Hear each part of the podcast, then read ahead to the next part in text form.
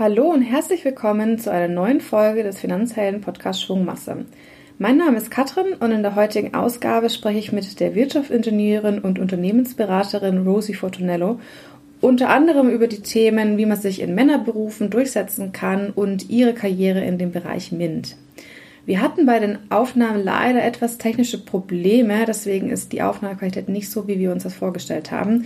Dafür möchte ich mich bei dir entschuldigen und wir arbeiten wirklich intensiv daran, dass wir sowas in Zukunft hoffentlich nicht mehr vorkommt.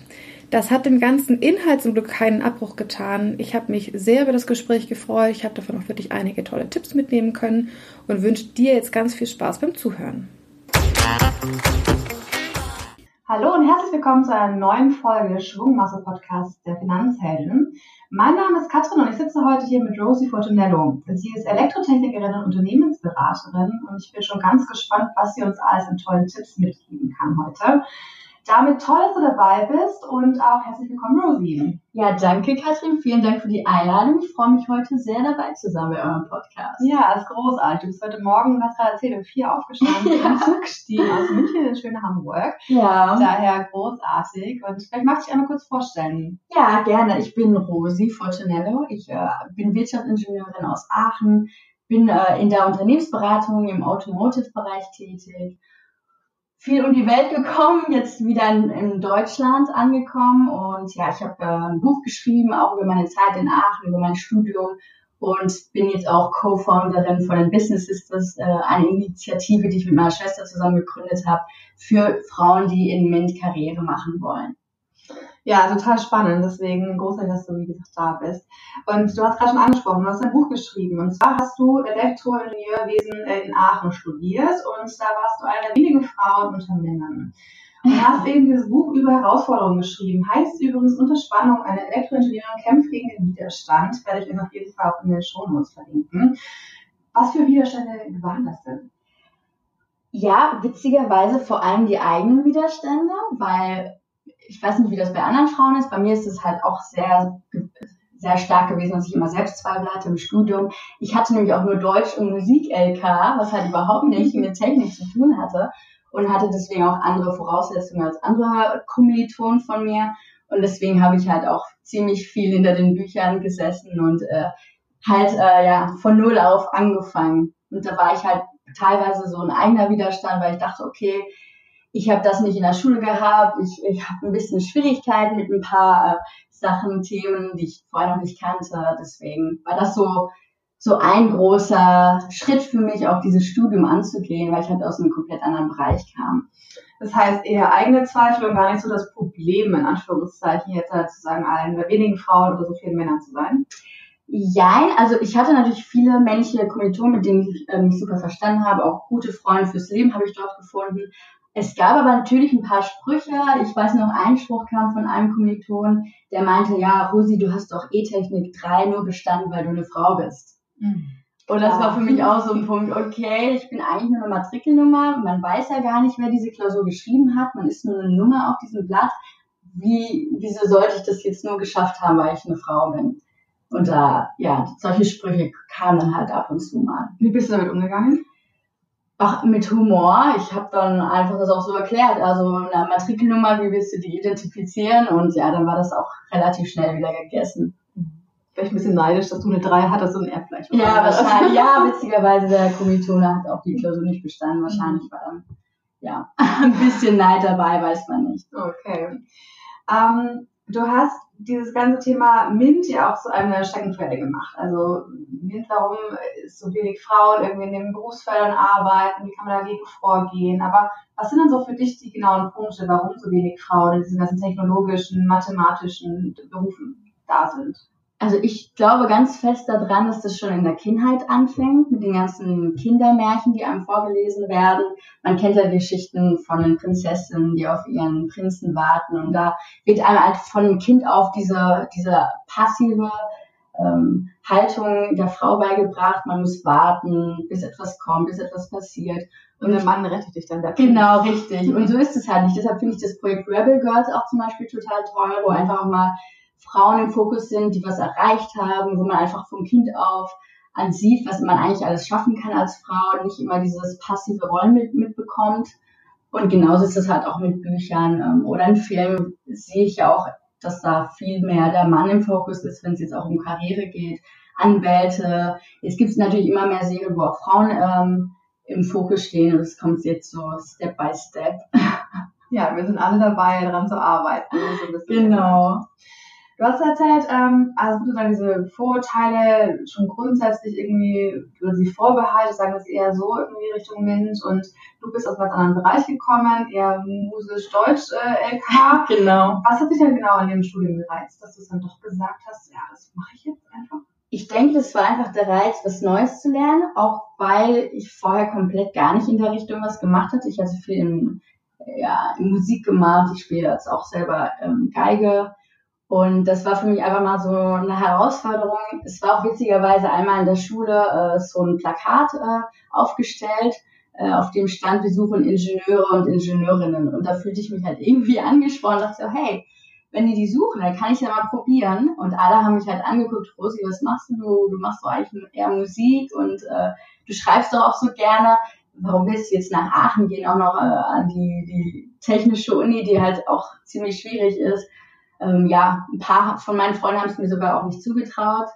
Ähm, und dann habe ich das einfach äh, gewagt. Ja, du hast auf jeden Fall allen gezeigt, dass es auch problemlos machbar ist. Genau, mit, mit äh, Fleiß und Selbstvertrauen auf jeden Fall, Durchhaltevermögen aber ich glaube, Fleiß und Durchhaltevermögen gehört überall dabei. Also ich habe BWL studiert, so schön klassisch. Und wo ich am Anfang auch so ein bisschen unsicher war, ich wollte gerne in die Marketing-Kommunikationsrichtung gehen. Und da ist halt einfach BWL mit dem Ausrichtung auf Marketing und Kommunikation eben eine, eine Möglichkeit. Ja. Aber also ganz ehrlich, ohne Fleiß und Durchhaltevermögen schafft man auch kein BWL-Studium. Ja, das stimmt. Also ich denke, dass es im Leben generell wichtig ist, ja. einfach Durchhaltevermögen zu haben. Und ich denke, dass es auch wichtig ist, welche Ambition man hat, warum du das tust, warum, äh, was du tust. Bei mir war das so halt wirklich, ich wollte was Neues lernen, ähm, mich selber herausfordern und ich denke, das ist auch wichtig, dass du nicht vergisst, warum du etwas tust und dann einfach auch motiviert bleibst, weil ich hätte das natürlich auch, wenn es mir zu anstrengend gewesen wäre, hätte ich das jederzeit schmeißen können. Ja, oder wenn du einfach kein Interesse mehr daran gehabt ja, hast. Genau. muss nicht immer nur eine Anstrengung liegen. Genau. Und du hast erzählt, du bist äh, in Unternehmensberatung gelandet. Also nicht diesen ganz klassischen Weg als Ingenieurin gewählt, sondern bist in die Unternehmensberatung gegangen. Wie ist das denn so gekommen? Was ist so dein Aufgabenfeld? Also du meinst ja irgendwie in der Automobilbranche. Wie kann ich mir das so vorstellen? Ja, witzigerweise bin ich da ähm, so reingerutscht, würde ich jetzt mal behaupten. Also ich habe mit äh, Praktika angefangen während des Studiums und meine Lebensläufe einfach verteilt. Und es kam halt immer sehr positives Feedback von der Automobilbranche. Also hatte ich direkt auch schon meine erste Erfahrung dort gesammelt und ähm, habe dann auch am Studium überlegt, hey, das Thema ist super spannend. Ich habe auch mit Elektromobilität angefangen während des äh, Praktikums und bin dann einfach in die Automobilbranche eingestiegen. Und ja, der Weg als Unternehmensberaterin, das war einfach, weil ich noch nicht genau wusste, also es war meine anfängliche Motivation. Ich wusste nicht genau, in welche Richtung es gehen sollte. Deswegen habe ich gedacht, hey, als Unternehmensberaterin kannst du so viele Einblicke in verschiedene Unternehmen bekommen, in so viele Themen. Das ist einfach super interessant. Du kannst äh, sehr flexibel sein und reisen und ins Ausland gehen. Und das war so meine Motivation, als ich als Unternehmensberaterin angefangen habe. Mhm, ja, spannend. Nochmal zurückzukommen auf das Buch, was du geschrieben hast. Äh, du hast äh, erzählt gehabt, was es im Self-Publishing ähm, ja, veröffentlicht. Was heißt das denn? Das bedeutet, dass ich keinen Vertrag gesucht und gefunden habe. Also manche suchen mehrere Monate oder Jahre lang. Ich habe halt von Anfang an gesagt, ich suche keinen Verlag. Ich möchte das von Anfang an als mein eigenes Projekt aufziehen.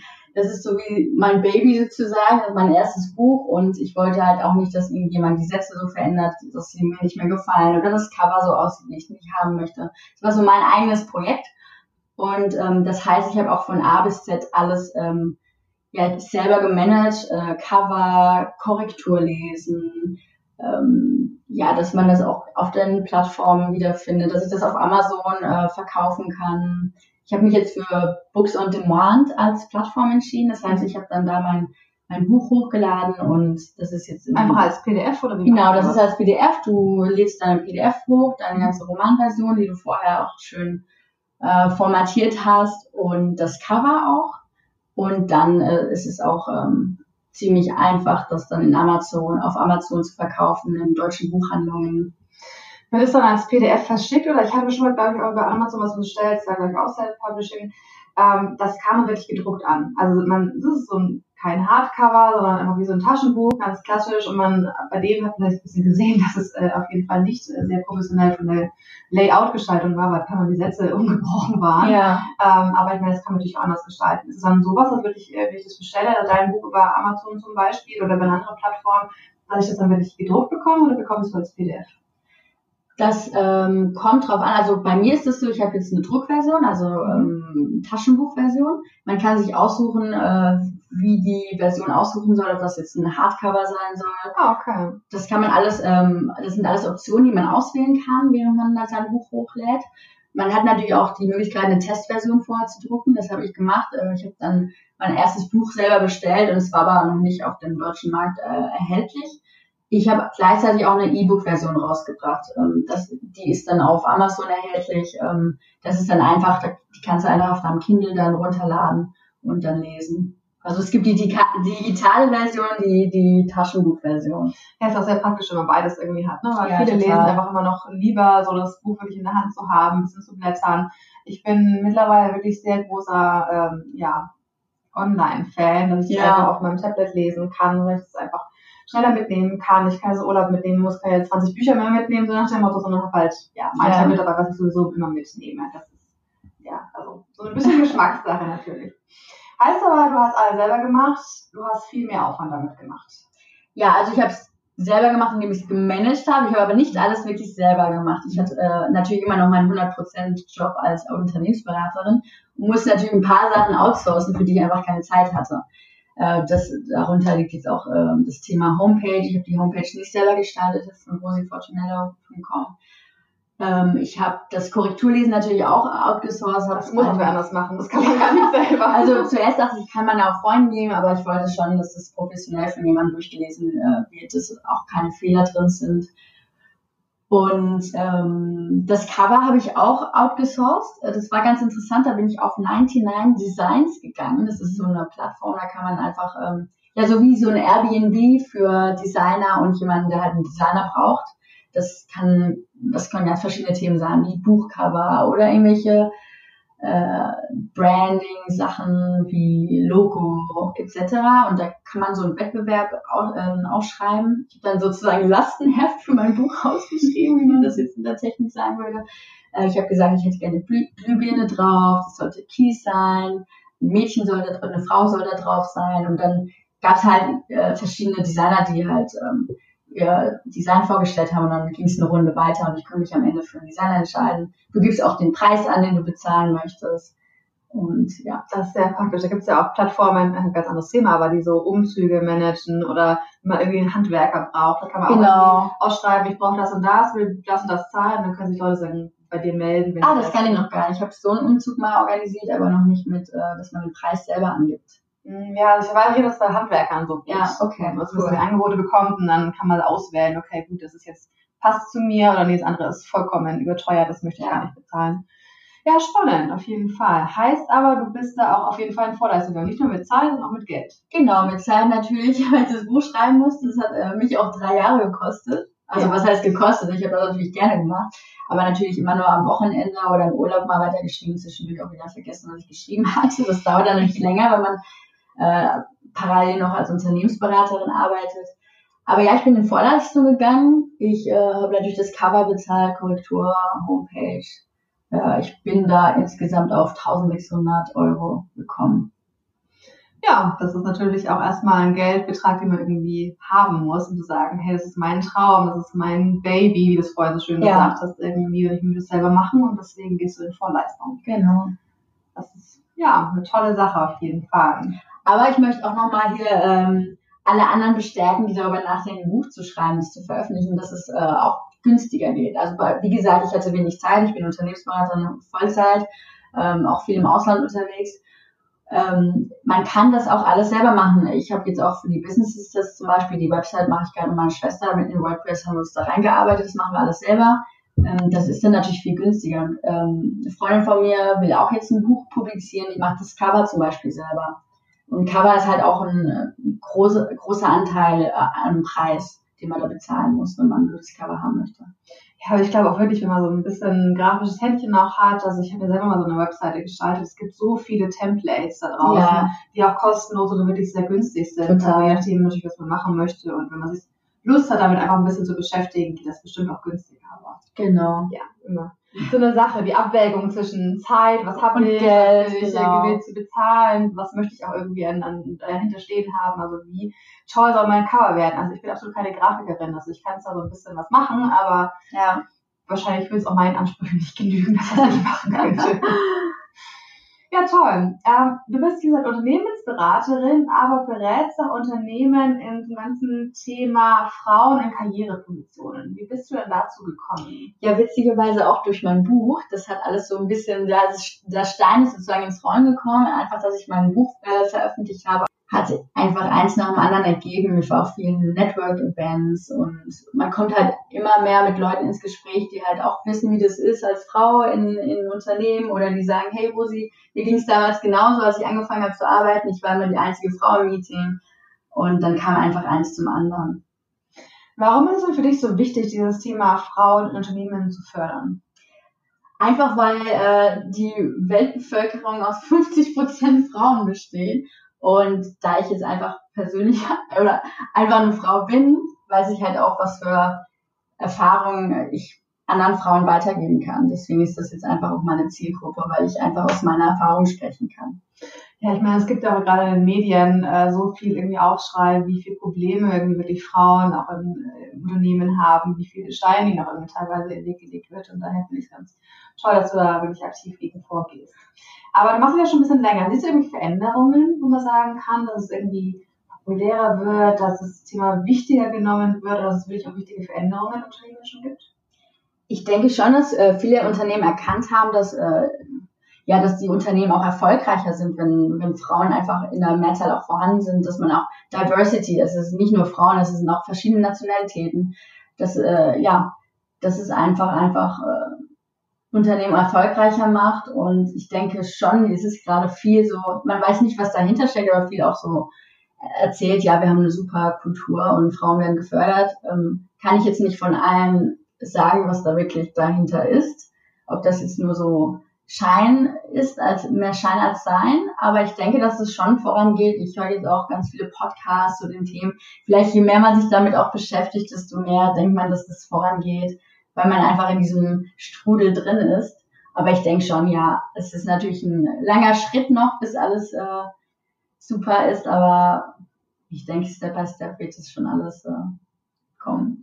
Ja, hoffentlich. Ich meine, wir haben das ganze Thema auch ja irgendwie den Finanzhelden, dass wir auch wissen, dass der Frauen immer noch für die gleiche Stelle, auch mit der gleichen oder besseren Qualifikation teilweise immer noch schlechter bezahlt werden als Männer einfach noch was tun, weil ich auch denkt, warum? Ich mache genau den gleichen Job, das kann doch gar nicht sein, aber irgendwie ist es leider strukturell immer noch äh, teilweise so, dass man Beförderungen nicht bekommt oder den Job, auf den man sich beworben hat, weil man halt zum Beispiel gerade 30 ist und dann halt in einer ja, Lebenssituation ist, wo viele einfach nicht mehr einstellen wollen. Einfach vielleicht nicht jetzt ganz so ähm, populär, dass sie so genau sagen, ja, du bist 30 und Kinder stehen bestimmt bald an, aber dass man ja oftmals so, so auf jeden Fall Geschichten hört, irgendwie von Bekannten, irgendwie weiß, es ist irgendwie kann doch gar nicht sein. Hast mhm. du so Tipps für uns alle, wie wir dann selbst daran arbeiten können, was wir tun können, damit es so Schritt für Schritt irgendwie mal aufgelöst wird? Ja, ein, ein Tipp ist natürlich die Business Sisters, sich jeden Dienstagabend anzuschauen auf YouTube. da geben wir natürlich Tipps für, für Frauen, äh, die Karriere machen wollen. Und äh, was mir jetzt einfach als erster Tipp spontan einfällt, ist das Thema, was du gerade angesprochen hast mit Gehalt. Ähm, ich habe mit vielen Frauen gesprochen, auch mit Kolleginnen und Kollegen natürlich. Und ich kann einfach den Frauen einfach den Tipp geben, dass sie sich trauen, mehr zu verlangen oder jedenfalls den eigenen Wert zu kennen und den auch zu verlangen für sich.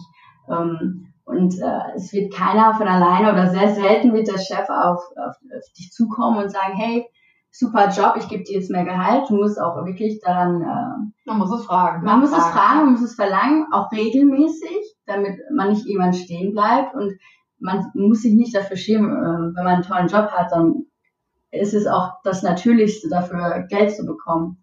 Man, man gibt ja einen Mehrwert einer Firma ja. und das muss natürlich auch bezahlt werden. das wäre so ein Tipp, also keine falsche Bescheidenheit. Kenne deinen Wert und sei dir dein, deines Wertes auch bewusst. Mhm, absolut, das ist essentiell wichtig. Ich glaube, da müssen wir auch alle irgendwie nochmal weiter ins äh, Ich zumindest persönlich auf jeden Fall, weil ich merke auch immer, dass ich irgendwie, ja, das ist auch in Ordnung und ich mache auch ein gutes Team und es macht ja auch noch ganz viel aus irgendwie. Ich Spaß in der Arbeit. Aber ja klar, ich meine, du steckst da Lebenszeit, deine Energie, deine geistigen Kapazitäten so ungefähr ja. rein und natürlich ist es auch einfach, es muss bezahlt werden und auch irgendwie recht. Du hast gerade schon angemerkt, äh, angemerkt äh, Business Sisters mit deiner Schwester. Was der Werte sind dahinter? Es ist auch genau das Thema. Also auch so bei Fragen wie Gehaltsverhandlung. Da war ich halt, äh, als ich angefangen habe zu arbeiten, da war ich ganz neu und wusste gar nicht, wie kann ich verlangen? Kann ich jetzt schon überhaupt noch mehr Geld verlangen? Und da hatte ich halt immer eine Schwester an meiner Seite, die halt schon ein paar Schritte voraus war mir, äh, schon ein paar Jahre schon mehr Berufserfahrung hatte und auch ambitioniert war. Das gibt es halt auch nicht oft, dass man eine Schwester die jetzt auch Karriere macht, auch in der gleichen, im gleichen Bereich von MINT, die ist Naturwissenschaftlerin. Mhm. Und sie hat mir einfach immer Tipps geben können. Und ich habe dann irgendwann festgestellt, dass auch bei neuen Kolleginnen, die bei mir ähm, angefangen haben, ähm, dass sie auch Tipps bräuchten, aber keine bekommen. Und dann habe ich denen immer Tipps gegeben. Und das war eigentlich für mich so das Weitergeben, was meine Schwester nie weitergegeben hat. Und irgendwann konnte ich meiner Schwester dann auch Tipps geben. Das ist einfach dieses, dieses Mindset, was wir auch mit Business Sisters vermitteln wollen. Wir wollen einfach Schwestern sein und uns gegenseitig unterstützen. Wir wollen halt die Erfahrung, die Joe, das meine Schwester und ich gesammelt haben, möchten wir gerne mit den Frauen teilen und sie bestärken, Karriere zu machen, ihr Gehalt zu verlangen und äh, ja, nicht falsch bescheiden zu sein bei der Arbeit.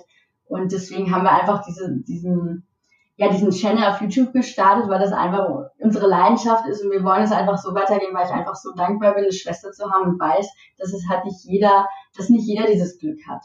Und deshalb wollen wir ja auf äh, YouTube einfach äh, unsere, unsere Karrieretipps äh, weitergeben und eine Community gründen, damit auch, ich, ich finde, Netzwerken ist so wichtig und gerade wenn man in so Männerdomänen arbeitet, ist es unheimlich schwierig. Ich habe teilweise Jahre im Projekt gearbeitet, ohne eine Frau im Projekt zu haben. Deswegen ähm, wollen wir das jetzt fördern, auch dass wir uns gegenseitig noch mehr netzwerken und austauschen können. Ja, wir merken ja auch selber, wie wir austauschen, ist einfach ganz, ganz wichtig, darüber zu sprechen, sich gegenseitig unterstützen. Deswegen tolle Sache. Was ist denn der beste Karrieretipp, Karrieretipp den du jemals bekommen hast? Also es war tatsächlich ähm, der Tipp, vielleicht ein bisschen anders formuliert, aber ich habe ihn jetzt für mich so formuliert, ähm, sei dir deines Werts äh, bewusst.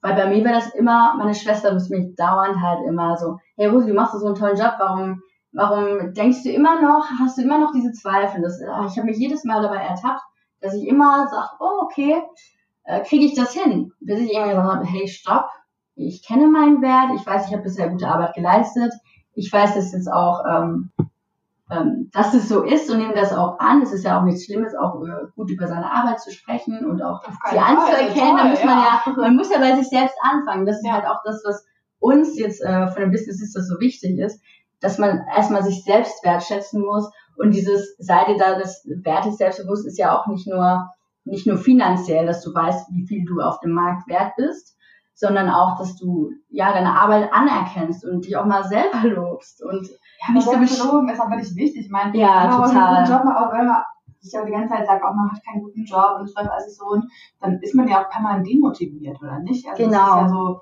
man sollte ja auch irgendwie glücklich sein, dass man einen tollen Job hat, einen tollen Job auch selber macht und dass man dann auch wirklich vorankommt. Das ist, ja genau, das ist halt diese, ja, genau, das ist diese positive Resonanz. Das ist ja so genauso, wenn du morgens aufstehst und im Bus bist und jemand anlächelt, dann lächelt er dich zurück an. Und so ist es auch mit der im Leben und in der Karriere, wenn du ein positives Mindset hast, dann wird auch Gutes zurückkommen. Mhm.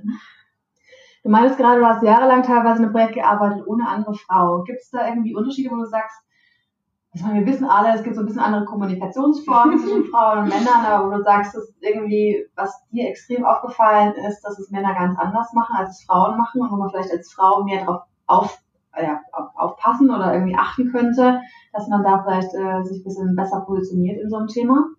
Ja, also ich habe festgestellt, immer wenn ein neues Projekt kam und äh, Kollegen dann meinen, ah super, das, das kann ich, das ist super easy, ich mache das jetzt, ich reiß, ich reiß den Laden, oder wie sagt man, bin so schlecht mit Sprichwörtern. Ähm, während ich oder äh, ja, ich, ich kann ja von mir nur sprechen, ähm, dann immer gedacht habe, okay, er ist ja analytisch reingegangen, wie macht man das, was ist der beste Weg und nicht dieses, wow, ich bin so super, ich, ich kann das sofort. Dieses natürliche Selbstbewusstsein, ich nenne das bei der Frau immer die äh, weibliche Selbstzerfleischung, weil die eher, eher mit Zweifeln kommt. Ähm, aber in Meetings ist mir vor allem immer aufgefallen, dass man ähm, eher unterbrochen wird von Männern, dass sie auch sehr, ähm, ja, sie unterbrechen vielleicht öfters. Ich will jetzt keinem unterschlagen, dass Frauen das nicht machen, das machen Frauen bestimmt auch. Ähm. Bestimmt. aber das ist, ich kann halt nur von den Projekten sprechen, wo halt nur Männer waren, dass ich halt am Anfang äh, meiner Karriere oft unterbrochen wurde und dann musste ich mir halt auch Strategien aneignen, wie ich mich jetzt nicht unterbrechen lasse, wenn ich was zu sagen habe. Zum Beispiel Ähm, ein Tipp war auch einfach mal weiterreden. Ganz wichtig ist die Körperhaltung, dass man gerade bleibt, nicht einsackt mit dem Körper, ähm, also wirklich Selbstbewusstsein, das Selbstbewusstsein ausstrahlt, mit der Stimme äh, ganz souverän weiterredet, nicht leiser wird. Viele knicken dann ein und oder verstecken ihre Hände, äh, Hände unterm Tisch. Also einfach souverän weitermachen oder einfach auch kurz sagen. Oder die Hand ist auch mein, mein Lieblingstipp, das die Stoppschild-Hand. Das heißt, du hältst deine Hand einfach ähm, vor deinem Oberkörper. Das suggeriert dem, ähm, dem Meetingpartner oder der Meetingpartnerin, dass du noch nicht fertig bist mit Sprechen. Wenn einfach auch so Körperhaltung, wenn dir jemand so eine Hand äh, vorhält, dann weißt du auch, okay, okay, der hat noch nicht äh, zu Ende gesprochen. Das sind so kleine Tipps, aber die bewegen Wunder. Man muss es mal ausprobieren. Hast du noch andere Tipps, wo man sagen kann, das ist irgendwie eine gute Sache in unserer Männerdomäne für dich durchzusetzen oder sich behaupten zu können als Frau? Also ich finde es immer am wichtigsten, also klar ist es wichtig, was man sagt, aber man sagt ja auch, dass vieles auch wirklich ähm, Körperhaltung ist und wie du wirkst. Das heißt, das Wichtige ist schon, wenn du einen Raum betrittst, dass du selbstbewusst bist und den Raum auch einnimmst und nicht in die hinterste Ecke gehst. Und das ist einfach auch dieser erste Eindruck und ähm, das suggeriert auch den anderen ähm, Meeting-Partnern ähm, im Raum, dass du da bist und dass du wirklich anwesend bist und was zu sagen hast. Ja, ich glaube, insgesamt mit Auftritt und Wirkung kann man wirklich ganz viel machen. Also ich hatte mal, ich weiß, schon Jahre her im Studium, hatten wir mal so einen halben Nachmittag irgendwie so ein bisschen in die Richtung. Und ähm, das war auch ganz lustig. Da hat ja gerade die, die Trainerin hat erzählt gehabt, irgendwie vor allem für uns Frauen, irgendwie ist ganz wichtig, wenn man einen Raum betritt. Ähm, und man hat ja irgendwie eine Handtasche dabei, dass man sich nicht an den Handtaschen festhält. Und fünf Minuten später ist eine Frau reingekommen, Handtasche über Hand, okay. beide Hände wirklich am, am Träger, hier an der Schulter. Das war wirklich so, ja, worauf man so noch nie geachtet hat, aber wirklich so augenscheinlich wie das ja rüberkommt. Also ja. wirklich dieses total sich klein machen, eng machen, irgendwo festhalten. Ja, genau. Das ist, äh, ja, wirklich das kann man auch ganz viel machen mit. Das ist ja auch genau das gleiche, wie wenn du eine Präsentation hältst, eine wichtige zum Beispiel, dann fängt die Präsentation schon vorher an. Wenn du den Raum betrittst, wie du die Leute begrüßt, es fängt nicht erst an mit der, mit der ersten Slide, die du aufmachst. Und das vergessen halt auch viele. Das ist direkt die erste Sekunde, wenn du im Raum bist, dass da deine Präsentation schon anfängt. Ja, wie man auf die Bühne drauf geht. Genau. Wie man sich umdreht und so. Ja, das ist ja, wirklich spannend, was man da mit, äh, nur mit Gestik, Mimik und auch mit der Stimme, ja, auch noch ein Training in Richtung Stimme zeigt, super spannend. Ja. Ähm, bin jetzt nicht ganz Profi drin, das ist tatsächlich äh, ein tolles Thema. Du bist Unternehmensberaterin und ja auch nebenbei selbstständig. Und das ist natürlich ein großes, großes Thema, was auch die Finanzplanung angeht. Wie machst du das denn? Wir so als Finanzpodcast natürlich sind immer sehr interessiert in daran, ja. wie denn auch irgendwie andere Frauen so mit ihrer eigenen Finanzplanung vorangehen. Genau, also ich bin selbstständige Unternehmensberaterin und als ich äh, den Schritt gewagt habe in die Selbstständigkeit als Unternehmensberaterin, habe ich überlegt, okay, was sind die Risiken? Und habe mich auch mit ähm, Selbstständigen ausgetauscht. Und ein, ja, ein Tipp, den ich da bekommen hatte, war wirklich, ähm, habe einen Backup von drei Monaten, ähm, so ein finanzielles Backup, einfach damit du deine Fixkosten decken kannst, wie Mietkosten, ähm, Handykosten etc., Versicherungen, wenn man welche hat, äh, alles, was halt äh, monatlich von deinem Konto abgeht, damit du, wenn du in Zeiten, wenn du jetzt einfach mal kein Projekt haben solltest, dass du da ähm, abgedeckt bist und nicht in Panik verfällst. Das war so mein Credo, als ich angefangen habe. Ähm, Gott sei Dank ist es gut gelaufen und ich musste mir eigentlich darüber kein, keine Sorgen machen. Ich hatte immer ein Projekt. Aber es war einfach ein gutes Gefühl zu wissen, ähm, egal was passiert, ich bin abgesichert, ich muss mir keine Sorgen machen.